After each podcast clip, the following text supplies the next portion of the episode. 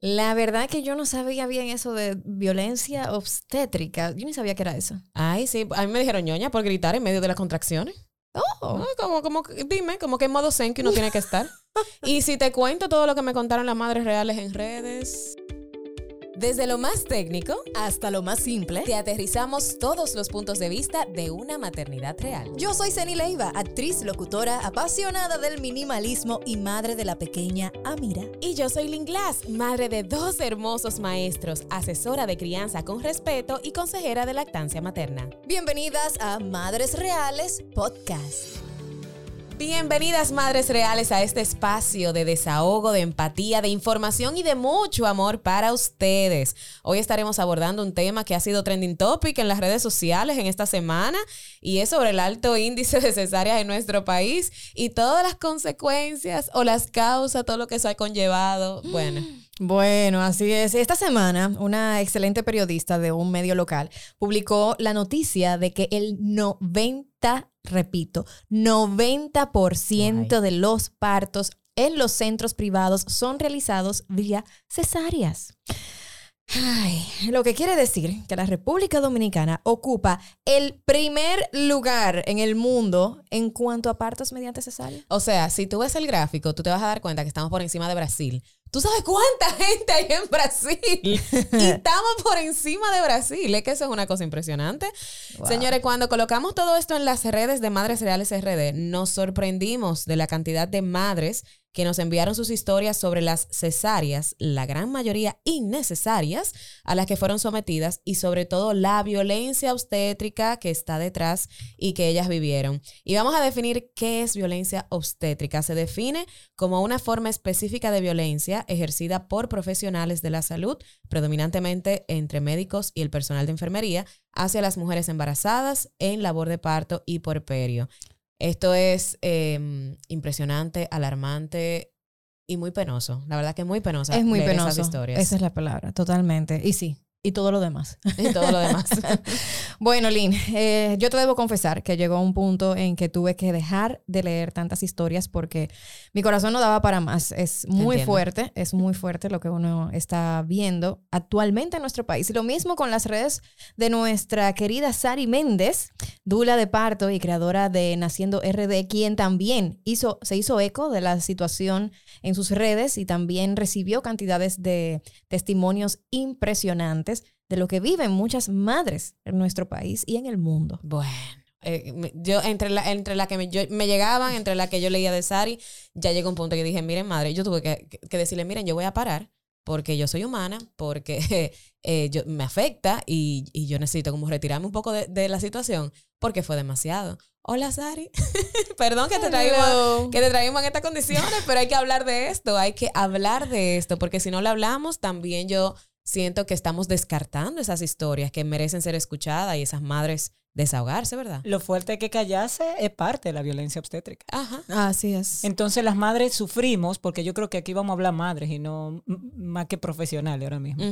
Cuando las madres callamos lo que pasamos, simplemente se queda. Claro. Y cuando tú analizas lo que está pasando ahora mismo, es fuerte. Es muy fuerte. O sea, la palabra que yo, a mí, la única palabra que yo sentí ayer era indignación, porque tú dices, coño. Y sí, somos, somos un animal, o sea, porque eso era lo que yo leía. Yo decía, pero, pero será tratando con. Es una persona que están tratando. En el momento más íntimo, más. mm, Conchole, más vulnerable. Uno tiene la parte abierta. entonces a mí me llegaba a la cabeza una frase de, extraños. una frase de Michel Oden, un ginecólogo francés, que decía, el bebé tiene que nacer de la manera en que se hizo. Natural. Y ahí es que tú dices, Claro. o sea, oscuro, tranquilo y callado. Y se pare totalmente al contrario. O sea, tú tienes un personal que es totalmente apático a lo que está pasando. O sea, y las historias de lo que menos se oye en cesárea es que, ah, mi médico estaba hablando de no sé qué, mi médico estaba hablando de no sé cuánto. Ujú. O sea, encima de ti que somos una vaca, Exacto. un pedazo de carne, exacto, tú una ahí. carnicería, así mismo. Y es lo que yo le digo a mis clientes, a mí no me importa qué número tú seas de tu, de tu médico, porque en verdad sí, ellos están acostumbrados, están acostumbrados, pero es tu bebé único. Aunque tú tengas cinco, tu, cada bebé es único, cada nacimiento es único. Y lo menos que se puede hacer en ese momento es respetar el bendito proceso. Claro. Me parezco abogada, pero sí. Pero es así. Mira, la situación actual en República Dominicana, y esto está basado precisamente en los estudios, eh, no solamente los estudios, las estadísticas, los testimonios. O sea, esto no lo estamos diciendo aquí en Madres Reales al azar, sino Exacto. que realmente hay estadísticas. Y la situación actual es que una de las controversias más grandes entre el tema de las cesáreas y los partos naturales es el económico Sí. y es precisamente toda esta desigualdad en el pago que tienen las ARS hacia los médicos. Sabemos que un parto natural te puede durar hasta 24 o 48 horas, mientras que una cesárea tú la puedes resolver en 25 o 30 minutos ah, y mucho me lo encuentro. A mí me encantaría ver eso directamente con un médico, de verdad, sin ánimo de controversia. Claro. Porque el parto no cambió ayer, ni cambió cuando la ARS empezó. El parto es histórico, ciclo, bíblico, que el parto sigue siendo igual. Todos sabían cuando explicaron en su clase de, de, de, de la parte obstétrica cuánto dura un parto en una primeriza. ¿Se sabía? O sea, la ginecología es muy grande. No, de hecho, la ginecología es un área aparte de la obstetricia. Lo que pasa es que aquí todos los ginecólogos son obstetras, la gran mayoría. Entonces, si lo tuyo no es el parto, dado paso atrás. Díselo a tu cliente del momento que llega, no se lo diga a las 38 semanas, Ujú. que ese es el problema grande. Sí, porque, me, porque la gran mayoría de, de testimonios que recibimos es, mi ginecólogo era, es pro parto, pero acercándose a las 38 semanas me dijo que había un inconveniente. Y eso fue, señores, yo no les voy a mentir, yo hasta quería tirar un print screen y subirlo, fueron más de 600 historias, todavía tengo el inbox lleno, que Ay, dije, Dios es que, es que no puedo subirlas todas, quiero responderle a todas y no puedo. Pero la gran mayoría decían eso. Mi- Súper pro parto natural, pero luego hubo una complicación, luego pasó esto, y la mayoría eran complicaciones innecesarias, que no eran Exacto, razones necesarias. es verdad, no podemos quitar que también con la ayuda de la, de la, de la ciencia, de la medicina, se han salvado claro muchas sí. vidas de madres y de bebés. No estamos diciendo que no es estamos atacando a las madres que tienen cesárea. Sumamente importante el eh, uno garantizar, ¿verdad? Que todo fluya bien y si eh, la cesárea es una forma de que se salven vidas, pues qué bueno, porque de hecho e- es para eso que, que está la cesárea. claro, eso. Ojo, es para eso, no es por comodidad, No, no, no. es por No rapidez, deportivamente. no es exacto, no es un deporte y tenemos que estar informadas para cuando nos digan esta es la razón por la cual deberíamos hacer cesárea, porque tú sabes, sepamos que esa es una razón válida, porque aquí utilizan muchas razones que no lo son. Ah, que tiene un cor- eh, una vuelta en el cuello y ya te quiere, señores. Gonzalito nació con una vuelta en el cuello y hay bebés que han nacido con dos y tres vueltas en el cuello. Cinco yo he visto. Oye, eso. Yo, yo creo que Tiago tenía una. Tiago tenía uno. Tiago tenía una. Tiago ajá. tenía uno. Y eso nunca fue. O sea, recuerdo que incluso Por cierto, zona- si, si de- escuchan a alguien que quiere participar, también es que Ay, Dios mío. Pero lo que, aquí. lo que sucede es que primero tenemos que aclarar lo que dice la OMS. La OMS llama que la recomendación de un país tiene que ser entre el 10 al 15% de los partos por cesárea. Exactamente, y lo pueden buscar. Declaración de las cesáreas de la Organización Mundial de la Salud está ahí. Ajá, y ahí mismo sigan leyendo, porque hay que seguir ajá, leyendo claro, todo lo otro todo. que, que dice. O sea, ahí habla de las razones de por qué hace una cesárea. No es posible aquí, no es posible que un médico aquí no haya leído eso. ¿Cuáles son las recomendaciones? O sea, los estudios están, las razones muy claras están. El punto no es que tal vez, como decía Ceni, un parto por necesidad, por urgencia, por salvar vidas termine en cesárea. No estamos hablando de eso. Estamos hablando de que las cesáreas programadas, según la OMS, solamente hay una sola razón. Y es la placenta que se coloca encima del cervix. Es la única razón que la OMS, en el documento del 2000 de 2015, explica de por qué hay que programar una cesárea. Wow. Y en ese caso, ¿por qué hay que programarla? No, no que no. ¿Por qué hay que programar una cesárea? En ese caso en particular, por el miedo a la hemorragia o al desprendimiento de placenta. Todas las otras mujeres debe darse el chance de la labor de parto. Algo- que esa labor no progrese es otra cosa. Algo importante, eh, Sari, porque también muchas de las historias que recibimos, tanto tú y yo, era no progresó, no progresó, no progresó. Y vamos a hablar un poco sobre eso y a definir un poco eh, algunas, algunas cosas. El embarazo, muchas madres, y la gran mayoría, hasta la 40 semanas. Como que Sí, esa es la fecha es Pero te puede durar hasta la 42. De hecho, Sin cuando yo me estaba educando en todo el tema del parto natural contigo, y tú, tú te entras en foro, tú imagínate, tú estás en modo estudio de parto natural. La gran mayoría en Estados Unidos, en Europa, en todas partes, 41 semanas y 5 días, 42 semanas. Señores, o sea, estamos hablando de que tú no vas a durar las 45 semanas y ya post, post, post, por término, pero hasta la 42 date el chance. Entonces aquí En a la Estados Unidos se- 38. se ¿Y están tienes? hablando 43, exactamente. Ese, ese es el punto. Pero hay algo que también tenemos que resaltar. Hay algo que tiene que salir ahora mismo, que yo creo que lo que, lo que he, hasta cierto punto hablado mucho en mis redes y muchas madres se han sentido atacadas. Ya no aprendimos el discursito de información, decisión a partir de la información. Todas se lo están aprendiendo porque todas llegan a mi clase, sí, porque yo vengo a informarme para poder decidir adecuadamente. Ajá, perfecto. No la aprendimos, la tarea está ahí. Nadie ha leído la otra coletilla que tiene esa frase. Es inform- decisión a partir de la, de la información con responsabilidad. Es que tenemos responsabilidad cuando tú decides un parto vaginal. ¿Cuál es la responsabilidad? Leer, conocer lo que va a pasar. Cuando te dicen que una vuelta de cordón, vete a la página de la OMS. ¿Qué dice de la vuelta de cordón? Que eso no es necesario. Un bebé no se suicida, simple como eso. O sea, no, la- y, suena, y suena fuerte. Yo sé que ustedes están escuchando y suena fuerte, pero, pero es que si no lo hacemos así, si no lo verbalizamos, si no educamos, entonces no va a suceder, porque entonces los doctores te están... Y de verdad, esto no es con ganas, este episodio no es con ganas de No, ofender absolutamente a nadie, ni a ningún personal médico, porque qué bueno que recibimos muchos mensajes positivos de- Claro, de, mujeres sí. diciéndonos, mi médico es pro parto natural, mira qué bueno me llevó de la mano, me dijo que no, hasta le decía, no vamos a cesárea, no es necesario. Exactamente. Y qué bueno Hay que buenos profesionales. Hay buenos profesionales que todavía están realmente siendo pro parto vaginal. Pero cuando a mí me sucedió, y tú te sabes la historia, que viene muy gordo, que tiene una vuelta. Bueno, lo de la vuelta de cordón, si tú supieras, no me lo dijeron tanto, pero que era que venía gordo, que yo era estrecha, que ya yo me estaba pasando de semana, y hasta me llegaron a decir. Si le pasa algo, no es nuestra responsabilidad, porque te estamos diciendo, no me hicieron firmar un papel de milagro, pero me dieron el papel. Mañana tú tienes cesárea a la no, una tú de lo la tarde, firmaste. sí o sí. Tú lo firmaste cuando entraste a la clínica. Ajá. Ese se- Ah, ya- todas lo firmamos. Imagínate tú, yo, yo, yo estaba en medio de una contracción. que- To- todas lo firmamos cuando llegamos a la clínica. Claro, porque Es si verdad, pasa cualquier no me cosa. Pues pasa cualquier cosa, no es Ay, responsabilidad. es, es una cuestión de liability, de, Exacto. de responsabilidad. O de lo que sucede o de lo que el sucede. proceso. Pero señores, estamos viviendo en un país, como decías tú, de un 10 a un 15% es lo recomendado. Ujú. Y nosotros estamos en el 58. 58. 62. 62. Porque 58 subimos. en el 18. Ajá, 62 subimos, en el, subimos, en el exacto, 18. cuatro puntos. Estamos hablando, pero observa. Señores, por Dios. Observa, no hay pandemia. En el 19 el estudio. Ujú. Fue fuera de pandemia. Donde ve que saca la gente rápido del, del hospital, tú sabes. Ah, pandemia nos agarró con muchísima variante más. Ujú. O sea, la mortalidad materna nada más en, esto, en estos dos años, vamos a contar ya dos años de pandemia, subió 18%.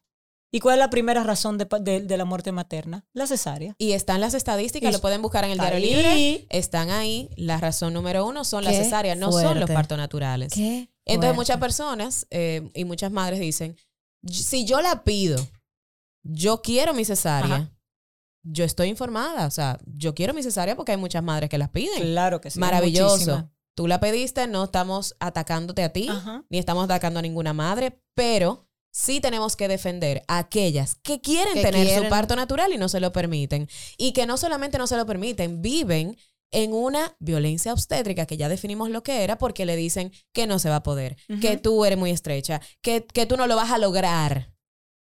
Lograr, o sea, estamos diseñadas para parir natural. La cesárea se inventó. Es, se es inventó. moderna. La es cesárea es moderna. los Pero parir días. natural, como su nombre lo indique, natural, tu cuerpo lo puede hacer. Y tu cuerpo está diseñado para eso, porque si aguanta un bebé es nueve meses. De- Del reino animal. Dime, Ajá. ¿a cuál animal le hacen cesárea? O sea, yo, yo quiero saber. O sea, digo, eh, obviamente también hay... Hay circunstancias. Hay circunstancias también. Estamos hablando en el caso de emergencia, ok.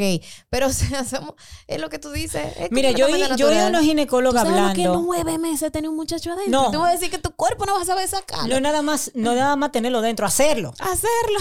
Es hacerlo. Hacerlo, Desde cero, mantenerlo. Técnicamente. O sea, y hacer una- un órgano aparte para mantenerlo. Ajá, porque eso es maravilloso, la placer. ah, pero no podemos sacarlo. No, no podemos sacarlo.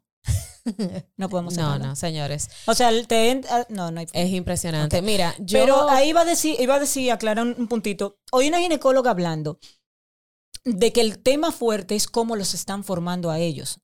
Oh, ok. Claro, es que ¿cuál es la naturaleza de la medicina? Es curar enfermedades. Entonces, te enseñan en la universidad cómo el embarazo es una patología médica, es una enfermedad No. que ellos tienen que cuidar. No. Es que para eso que están los médicos, no está mal, es que para eso está el médico. ¿Quién ve el embarazo y el parto como algo normal y sano? Las parteras, la enfermera obstétrica. Por eso es que surge en todos los países del mundo que copiamos lo bueno, tenemos que copiar lo mejor, existe la figura de la partera para, primero, centrarse en la sanidad de la mujer. Porque no solamente es el parto, la partera es todo lo relacionado a la mujer, donde la mujer es el centro de atención. Entonces se ve y se estudia el parto y el embarazo desde lo sano. Y ahí es que está la diferencia. Claro. Pero son mujeres formadas para eso. ¿Para qué formamos las dulas? También para eso, para reconocer las señales de parto sano y no sano desde afuera. Las parteras también estamos capacitadas para eso. No, y tú misma lo estuviste diciendo fuera de, de- de los micrófonos que efectivamente hay mujeres que no aplican para hacer un parto en casa Exacto, vaginal. claro. O sea, hay mujeres que sencillamente no. Entonces, ahí es donde se, se- se disparan las alertas y donde hay que recurrir entonces a esta ayuda eh, buenísima que tenemos y que se ha desarrollado a través de la cesárea y otros métodos que, que- que cuidan la salud de la madre Sí. y el bebé. Pero fuera de eso, Señores, hay que, hay que seguir hablando del el tema de la violencia obstétrica porque muchas madres lo viven. Y de hecho, ayer cuando, cuando ellas mismas leían los, los testimonios de otra madre real, decía, ay Dios mío, pero entonces lo que yo no estaba loca. Sí. Esa- Ujú. Muchas me decían, wow, yo no estaba loca porque yo no había hablado de esto ni siquiera con mi esposo. O sea, yo viví todo eso que, que le pasó a ella y yo lo tomé como que eso era lo más normal del mundo. Porque O sea, que no- estamos normalizando. Estamos y, y ustedes saben que yo estoy en contra de todo tipo de violencia, ¿eh? no solamente esta, sino la infantil, la de todo el mundo. Nadie le tiene que dar a nadie, ni ofender a nadie, ni mucho menos. Pero estamos normalizando tanto el maltrato en todos los estratos, en todas las esferas, que no, no, no nos encontramos extraño que, que nos digan ñoña. Sí. No nos es encontramos. que ya es algo cultural. Ajá. O sea, ya crecimos con eso y te digo, o sea, yo, yo, es, yo podía aplicar perfectamente para hacer un parto incluso en casa. Y. Sari lo sabe porque Sari estuvo acompañándome en todo momento.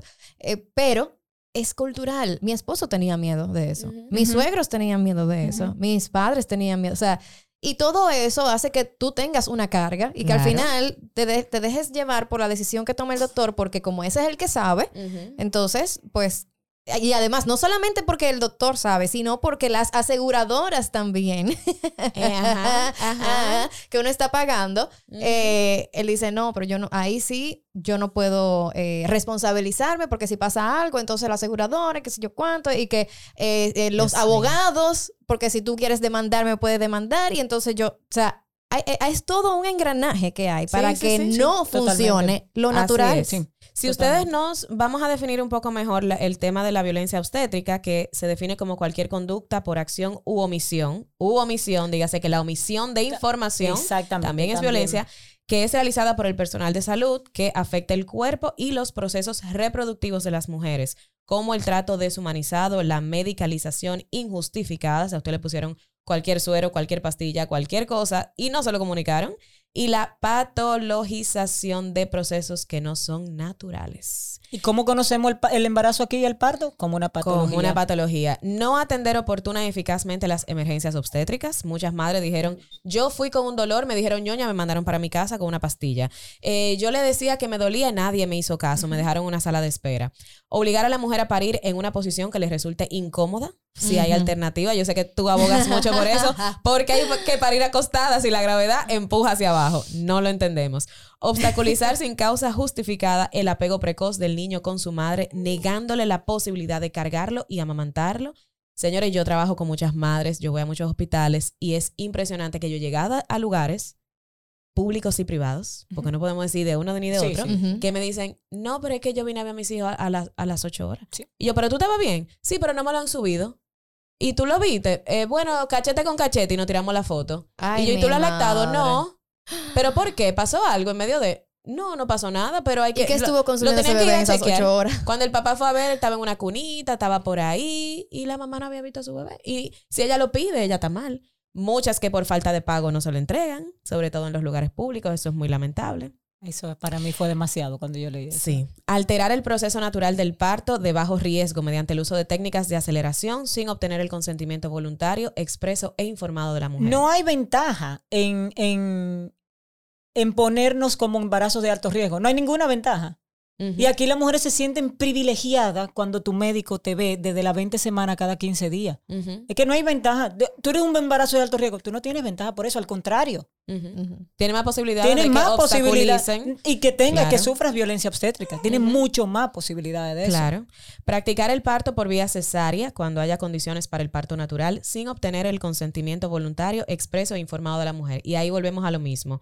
No estamos atacando a las que quieren su cesárea. Ah, no, Si usted la quiere, eso es como una cirugía plástica, usted fue y nadie le va a decir nada por eso. Eso es problema suyo. Pero infórmese Ahora, también. Claro. Saben los, los riesgos que está corriendo con eso, que no es una cirugía menor. Eh, y como dice aquí, expreso e informado. A usted le tienen que informar que son siete capas de la piel que a usted le van a cortar y cuáles son los riesgos postparto. Claro. Porque una madre también me, me comentó y me decía, bueno, a mí me hicieron la cesárea, pero a mí nunca me dijeron que yo tenía que hacer para cuidarme. Y luego tuve que volver a los 15 días que vol- volvieran a... Y voy a reservarme el nombre porque es una persona que la gente conoce. Mira, eso, eso da para un tema después. ¿Por qué surge conmigo y un grupito de mamás que estamos lo del Mombac? Es porque las mujeres no estaban llegando sin cuidarse. Ajá. Yo, ¿Y tu médico no te dijo cómo cuidarte? No, él no me dijo nada. ¿Cómo no te dijo cómo cuidarte el área vaginal? Él Ajá. dio cinco puntos. Y cuando yo empecé a ver eso, yo dije, ¿pero y qué es esto? ¿Qué es lo que está pasando? O sea, no es solamente el embarazo. Yo para mí dije, bueno, ya, trabajo hecho, parto, parieron. No, no es peor el asunto que el postparto. Es peor porque ahora hay bebé. Y es la prioridad. Claro. Lo que te digo, esto da para otro tema aparte No, de cómo no. estamos descuidando el posparto. Es impresionante. Y por último, y no menos importante, dar a la usuaria, a la madre, que no me gusta el nombre usuaria, Ay, madre, un trato infantil paternalista, autoritario, despectivo, humillante, con insultos verbales, despersonalizado o con vejaciones. Usted no es una niña, usted no está yendo a donde su papá, a que su papá le diga exactamente lo que usted tiene que hacer. Si usted tiene eh, derechos, usted tiene deseos, usted lo puede informar y nadie puede decirle que eso no está bien. Pero antes, no se habla en el parto, ¿eh? También ese otra. En la práctica, algunos ejemplos de violencia obstétrica se pueden ver como el tacto realizado por más de una persona. Eso lo vimos mucho tú y yo en esas historias. Entraron siete estudiantes a hacerme tacto. No relajes. Sí. Ah, sí, sí. sí, es que tú sí. dejaste de leer, pero sigue más para adelante para Aquí que hay veas. clínicas que son de universidades y las prácticas se hacen en las clínicas. Ajá. Y Contigo, entran todos conmigo. No, rata de laboratorio Sí, somos ahora. literal. Episiotomía como rutina, el uso de forceps o la maniobra Christeller, que eso es como pararse arriba de ti, Christeller, como, sí. como empujar el bebé como para si fuera abajo. un rollo de... de- Y lo menos, lo menos que puede pasar es romperse el útero. Eso es lo menos. Ajá. Y después que no fue por después que fue por el parto, no ah, por sí, eso. sí, no, no. El raspaje de útero sin anestesia. Una cesárea sin verdadera justificación médica o el suministro de medicación innecesaria. Todo esto califica como violencia obstétrica. Y si usted vivió cualquiera de esas situaciones, usted fue violada. Porque el tema no es ni siquiera violencia obstétrica, eso es violencia contra la mujer. Sí, totalmente. Está Eso es violencia contra la mujer, está dentro de eso. Sí. Totalmente. Entonces, eh, es muy lamentable porque las estadísticas hablan por sí solas, las historias hablan por sí solas de que tenemos que cambiar. Tenemos que cambiar, tenemos que ser más empáticos y como ustedes saben que yo siempre abogo, tenemos que hacerlo desde la infancia, porque esa gente fueron muchachos en algún momento y normalizaron ese tipo de trato y ahora después de médicos se sienten los más autoritarios para maltratar a otra persona. Claro, porque a veces hay médicos que ni siquiera entienden que esto es violencia, porque eso fue lo que le enseñaron, Ajá. eso fue lo que vivieron. Entonces, por ejemplo, lo que viven en las residencias, lo que pasa en la residencia médica es horrible también. O sea, ellos mismos son violentados y maltratados por sus superiores. A una cadena. ¿Y quién paga? Nosotras que estamos abajo. O sea, lo que pasa en los hospitales es avergonzante. Ahí sí se paró las aguas. Visto por estos ojos. Y si me quieren agarrar, que me agarren ahora mismo. Visto por estos ojos. Golpe. Y eso no, es No. secreto para nadie. Señores, antes le daban una nalga a los bebés cuando nacían. Para Sí. Que Para que lloraran. lloraran. Dije para que lloraran. Ay, padre. O Sí, yo me acuerdo, yo me acuerdo. Sí, lo- sí, lo- en la película eso era, es- tú lo veías y eso cambió porque lo, porque lo hayan hecho por años y años y años, no quiere decir que esté bien. Entonces aquí lo que estamos tratando es de reflejar una situación actual, real, no nos lo estamos inventando, esto No. fueron historias enviadas por madres reales en nuestro país. Claro. Recibí varias de otros países y decidí mantenerlo en República Dominicana para que las personas supieran esto pasó y esto fue real. Sí, porque a nivel mundial Sigue. técnicamente sí- seguimos viviendo lo mismo. O sea, Claro. eh, el único país del mundo que se ha sentenciado por violencia obstétrica es España. Y fue el otro día, fue a principios de este año, o del año pasado, donde una mamá la obligaron a parir con un bebé muerto de 34 semanas. Y la obligaron a parir. Ella quería una cesárea. Demandó en la Corte Internacional y ganó una demanda en España. La única demanda mundial por violencia obstétrica es esa. Pero la mayoría de países, muchos países, no voy a decir la mayoría, tienen la violencia obstétrica tipificada. Nosotros ni siquiera la hemos, la hemos hablado. Imagínate. O sea, tú no puedes O sea, ir a no- no hay denunciar. de no hay manera. No, porque tú no no puedes hay leyes que te protejan. por negligencia médica, pero no hay daño. ¿Entiendes? No sé si me entiendes. Como no existe un daño físico, porque en verdad hacerte una cesárea, no tienes un daño físico como tal. ¿Cómo tú demandas? ¿Va a ser que daño moral, daño emocional? que me dijo, que el doctor me dijo eh, a puerta cerrada, eso fue entre tú y Es yo, muy quién difícil. gana. Bueno, claro. pero igual una violación. O sea, Pero está tipificada la violación sexual. Sí, La pero, obstétrica pero no puede que no te haya hecho daño físicamente per se, como no hay tapones per se, pero, pero psicológicamente eh, te deja secuelas graves. Entonces, ok. Esto es un chiste de República Interno de Dominicana. República Dominicana, Perdón, pero- pero, sí, estamos hablando de un tema muy serio, pero Lo que pasa, bueno, para eso tú me tienes aquí, ¿eh? Claro. Relajar un poco la cosa. Pero realmente, eh, o sea, aquí, eh, acá- aquí cabe perfectamente el daño psicológico que es real. Y tanto que estamos cacareando ahora el tema de la salud mental, sí. pues entonces con más razón debe considerar estos procedimientos que afectan grandemente la salud mental de una madre que va a cuidar a una criatura pequeña. Pero incluso ahí hay manipulación, si nos damos cuenta. Yo tengo cliente y me... No, tuve cliente, y me importa decirlo, que en un segundo embarazo no me contratan con un médico X porque ese médico dijo abiertamente expresamente. El equipo de esa persona no entra a mi sala de parto. Wow. ¿Te está cohibiendo Wow. tu derecho de tener una dula o de estar acompañada de quien tú quieras? Que todo esto que tú mencionaste, que tal vez lo leíste en cualquier otra página, está en el protocolo de atención a la embarazada y Ujú. nosotros. Lo dice todo eso. Que tienes que atender a la mujer con cariño, que tiene que dejarla estar acompañada, que tiene que dar de quien ella quiera. El trato humanizado, todo eso lo explica en el protocolo de nosotros. O sea, ley hay. Libros hay. Y todavía hay hospitales aquí en República Dominicana que no permiten que el papá Ah, esté. no. Que no, No. lo permiten. No es de que por COVID, ni no esto antes del COVID, después del COVID, durante Clínica. el COVID. Clínica que Hay dicen, no, clínicas. no, aquí no entra el papá. Eso es tú sola. Tú subes y tú bajas. Y esa es mi decisión y punto. Pero hay mujeres que se enteran en el momento de dar luz. Ajá. Pero mi médico es ahí que atiende, entonces yo me voy a quedar ahí. Entonces vamos a sopesar también a poner una balanza que es más importante tus deseos y la forma en que tu bebé nazca a que sea X o cual médico que lo atienda. Entonces vamos a ponernos nosotros adelante. Yo creo que eso es lo que tenemos que empezar a ver. El valor que estamos dándole a nosotros y a nuestro bebé y al proceso del parto. Eh, vuelvo a mencionar a Michelle Oden, que él dice, si queremos cambiar el mundo, tenemos que cambiar la forma de nacer. Entonces vamos a agarrarnos. No no si nacemos violentos, poco está pasando. Si la manera en que se está pariendo ahora mismo, la sociedad bien está, si partimos desde ahí. Porque estamos violencia sobre violencia, sin contar lo que pasa en la primera infancia, sin contar lo que pasa a los adolescentes. O sea, estamos cargando tantas cosas Desde el nacimiento. desde el nacimiento que las mujeres están quedando con una, una frustración emocional. Yo quedé ayer destrozada. Bueno, yo sé exactamente lo que tú vas a decir porque fue mi mismo sentimiento. Madres diciéndome, no quiero volver a tener hijos porque no quiero volver a pasar esa experiencia. Señores, Ay, ustedes saben lo que es, eh, eh, señores, eso es un, eso es un trauma tan grande que tú le estás dejando a una mujer que expresamente te dice, yo quiero tener más, pero es que, es que fue muy fuerte lo que yo viví. Y no te está diciendo que vivió algo porque por el posparto, está diciendo que pasó algo en el parto que a ella la dejó traumada. Yo tengo Eso es específicamente preocupante. cuatro clientes que al año y medio estamos de psicólogo. Estamos, digo, porque tengo el acompañamiento. Aún después, se supone que mi trabajo termina.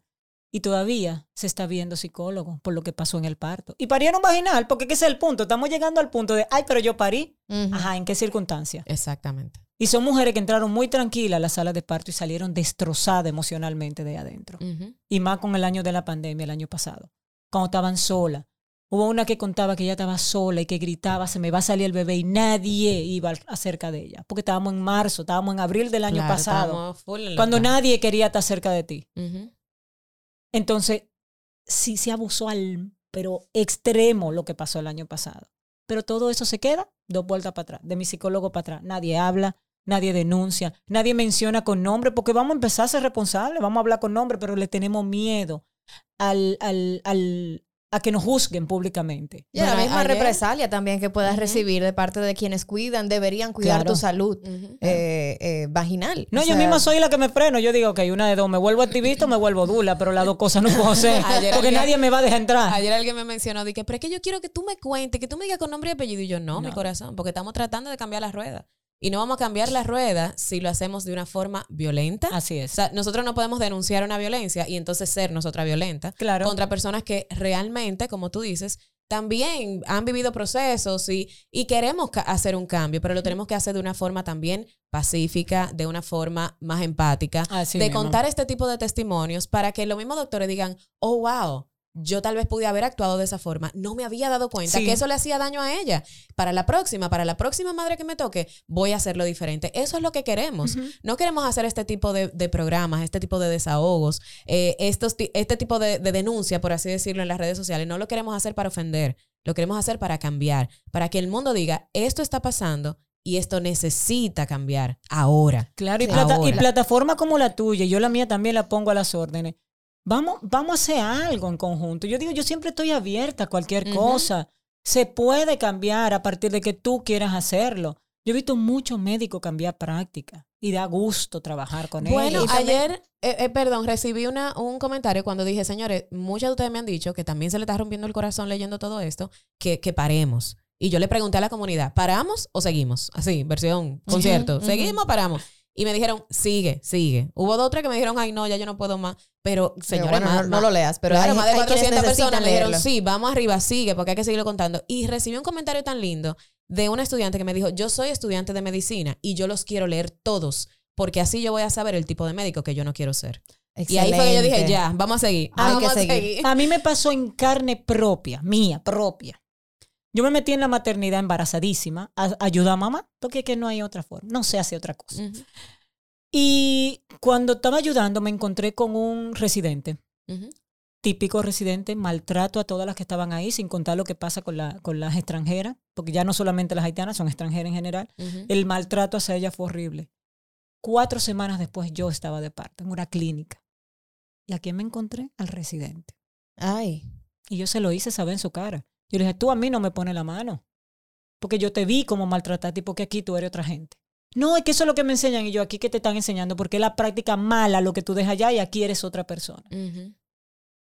Wow. No pudo responderme y no pudo seguir atendiendo. Y eso es una muestra de que el- la información es importante, de que podamos divulgar esto, porque no es solamente cambiar a los médicos, los médicos van a cambiar cuando nosotras también cambiemos, porque la violencia eh, se erradica y, eh, cuando una de las partes pone el alto. Sí.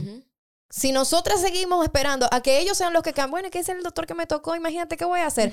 Si nosotras no nos informamos y nosotras no decimos, ¿tú sabes qué? No, yo no quiero que me induzcan el parto porque yo estoy bien, porque la sonografía salió bien, entonces yo quiero esperar. Eh, eh, yo no quiero que me hagan cesárea porque, ah, por un cordón, no, no, no, pero es que yo quiero intentarlo. y, y si no estás de acuerdo, pues cambio de ginecólogo. O sea, Y tenemos mucho No miedo so- de cambiar de ginecólogo también. tenemos mucho miedo también, pero... Ay, que ya no me va a coger con 30 semanas. Pero Vaya, quizá, ¿qué pero hay? seguro que no va a ser necesario cambiar, porque cuando ese doctor vea que nosotras tenemos la información y que nos estamos empoderando porque nos estamos informando al respecto, ellos son los que van a tener que empezar a cambiar. Van a tener, o si no se Van a a quedar tener- sin clientes. Se- Claro. Exacto. Van a Entonces, eh, eh, aquí no es un tema de vamos ahora a, por, por- como lo, que- lo que tú dijiste, a estar dando nombres, a estar eh, criticando a X o Y, ginecólogo, etcétera. No. Somos nosotras las que tenemos que empoderarnos al respecto y para eso está esta información. Y, y ojalá y que abramos los ojos y cuando tengamos nuestra próxima cita con el doctor, nos sentemos a hacerle preguntas y nos sentemos también a decirles qué es lo que nosotras queremos, porque es nuestro parto, es natural y somos totalmente capaces de hacerlo. La conversación es importantísima y la comunicación constante con el médico es la base de todo esto. O sea, es sentarse no a las 30, 35, desde el principio. Ujú. Hablar de tus deseos para saber si ese médico te va a acompañar en lo que tú desees. Y Sin ánimo de lindo. pleito. Claro. Qué lindo cuando hay un médico que de verdad te acompaña en ese proceso y tú te sientes de verdad cuidada y no abusada. Así es. Sari, de verdad que eh, tú sabes que estos piques se extiende, que eh, esto podemos hacer tres y cuatro programas, pero lo cierto es que esto era importante. Fue un tema que se puso muy, eh, eh, un fuego interno en las redes sociales la semana pasada y era importante que nos desahogáramos un poco, pero que también ustedes se sintieran que fueron escuchadas, que, que de verdad, de verdad, fueron validadas, porque hay que validar es. ese sentimiento, y que tienen un grupo y una comunidad de madres, tanto en Madres Reales, Ceni Leiva, Naciendo RD, que están con ustedes, que las están apoyando y que saben que todo eso que ustedes vivieron fue real y que hay que cambiar. Sari, muchísimas gracias. Gracias a ustedes. Nosotras De nos despedimos de Madres Reales Podcast y nos escuchamos el próximo martes en un nuevo episodio. Bye bye desde. Spacecast Studio. Chao.